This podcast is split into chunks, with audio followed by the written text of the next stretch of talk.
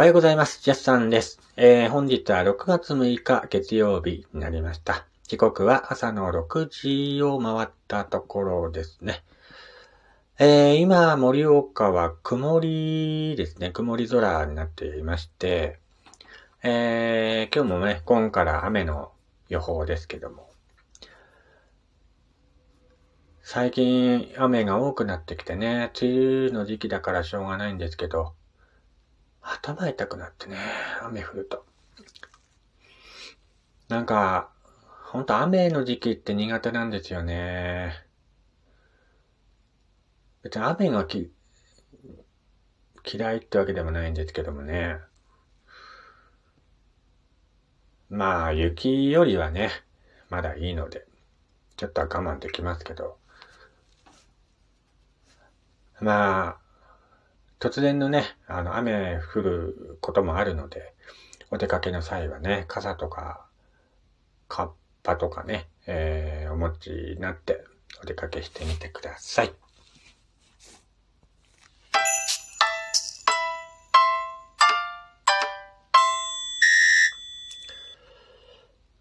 はい、えー、改めまして、こんにちは、やすさんです。えー、岩手でアナログイラストレーターをしております私がゆるっと語るラジオ番組となっております。えー、ラジオトークのアプリから聞いている方はぜひリアクションボタンの方よろしくお願いいたします。えー、っと、今日はですね、えー、っと、この間、3日前かな、公開された機動戦士ガンダムククルス・ドアンの島を見に行きたいなという話をしたいなと思います。まだ見に行ってないんかいってね。えー、この間からね、公開された機動戦士ガンダムククルス・ドアンの島が公開で3日でね、えー、あの、興行収入が3億円を突破したっていうことで話題になっていましたけどもね。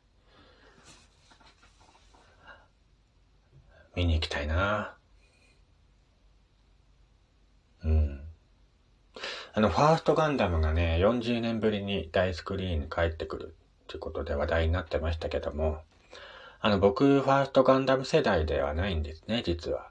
うん。あの、リアルタイムで見てた、あの、世代じゃないので、えー、っと、再放送か何かで見たのかな最初、テレビで。なんか子供の頃になんか再放送やってて、それで見てた記憶はありますけどもね。で、大人になってから改めて劇場版をレンタルしてきてみて、ガンダム好きになったっていう人なんですけど、まあ、ガンダム好きになったって言っても、本当ガンダムっていっぱい作品があるじゃないですか。でも全部全部見ているわけじゃなくて、そのファーストガンダムと、えー、逆襲のシャアとか、多分ね、そのあたりかな、見てたの。うん、そのあたりを一話見てたので、まあ一番思い入れのあるシリーズがファーストガンダムなんですね。なのでね、久しぶりに、なんかガンダムの新作とか出て、出たよとか、ね、聞くんですけど、あんま興味そそれ、そそられなくて、久しぶりにね、なんかガンダムの映画を映画館で見に行きたいなって思いましてね。えー、っと、ほんと時間ある時に大きいスクリーンで見てみたい作品の一つですね。うんまあ今もう公開されてるのでね、ほんと時間あったら見に行きたいなと思ってますけども。でも40年ぶりに映画化されるっていうのは本当すごいですよね。それだけほんとガンダムの人気が未だに続いているっていう証拠でもありますし、もうガンダム、ガンプラといえばね、ほんと日本を代表する、えー、なんか大ヒットアイテムにもなっていますけども、すごいなぁと思って、そこまで長い間、あのー、いろんな方に愛されるキャラクターっていうのもなかなかいないじゃないですか。なんか昔はいっぱいロボットアニメとかありましたけど、やっぱその中でね、未だに残っているロボットアニメなんですよね、ガンダムって。なので、すごいもう、作品なんだなって改めて思います。ま、まさかね、40年前リアルタイムで、えー、見てた世代の方からすればね、まさか40年後にね、新作映画が作られるとは思ってなかったでしょうし、本当にリアルタイムで見てた人たちにとっては発狂者のね、えー、話題なんじゃないかなと思ったりもします。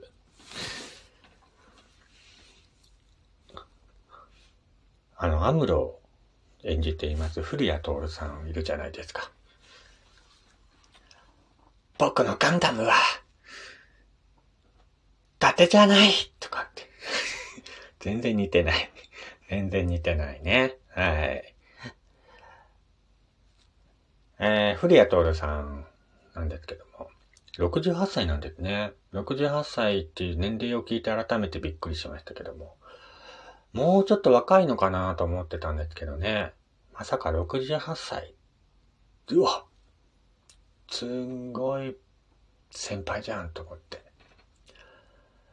ねえ、声優界のレジェンドといえばね、やっぱりドラゴンボールの孫悟空を演じている野沢雅子さん。えー、野沢さんも85歳でしたからね。いや、もう、それいりますよね。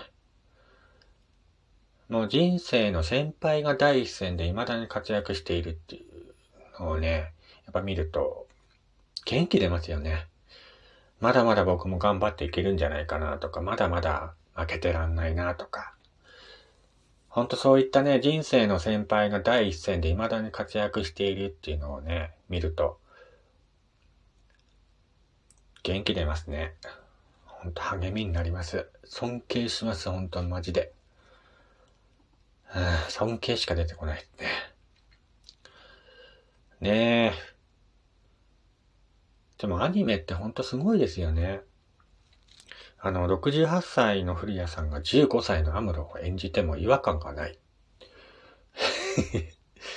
それもすごいですよね。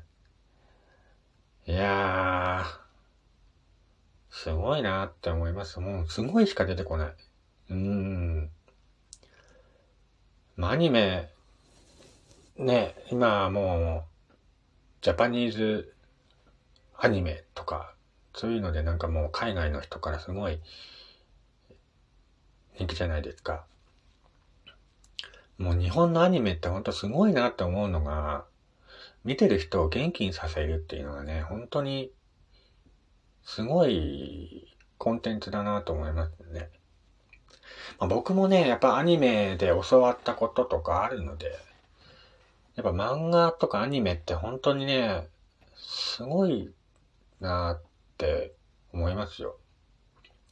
昔はね、なんか親とかにね、漫画読んじゃいけないとか、アニメ見ちゃいけないとか、強く言われてた世代なんです。僕は結構ね。だけどね、やっぱりアニメとか、見た方がいいです。うん。アニメから学ぶことも結構ありますし、うん。やっぱね、馬鹿にしちゃいけないなって思いますもんね。まあそれだけ、なんか、いろんな方に愛されてるコンテンツなんで、未だに残っているものなんじゃないかなって個人的には思ったりもするので、えー、アニメもね、えー、これからどんどんいろんな手法でね、進化していくんでしょうけども、楽しみだな。うん。まあ、ククルス・ドアンの島、ね、えー、見に行きたいなと思っています。大スクリーンでね、ガンダム、ファーストガンダムが動いてるところを見たら多分ね、もう興奮するんだろうな ねえ。ぜひ、今度ね、時間あったら本当に見に行きたいなと思っています。ぜひね、あの、興味ある方は、えー、機動戦士ガンダム、ククルスドワンの島、今ね、公開中なのでね、ぜひ、えー、見に行ってみてはいかがでしょうか。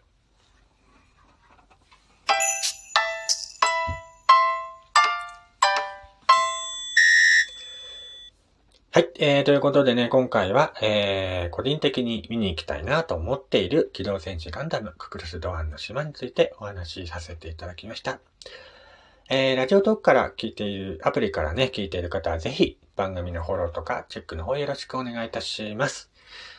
それではまた次回お会いしましょう。やっさんでした。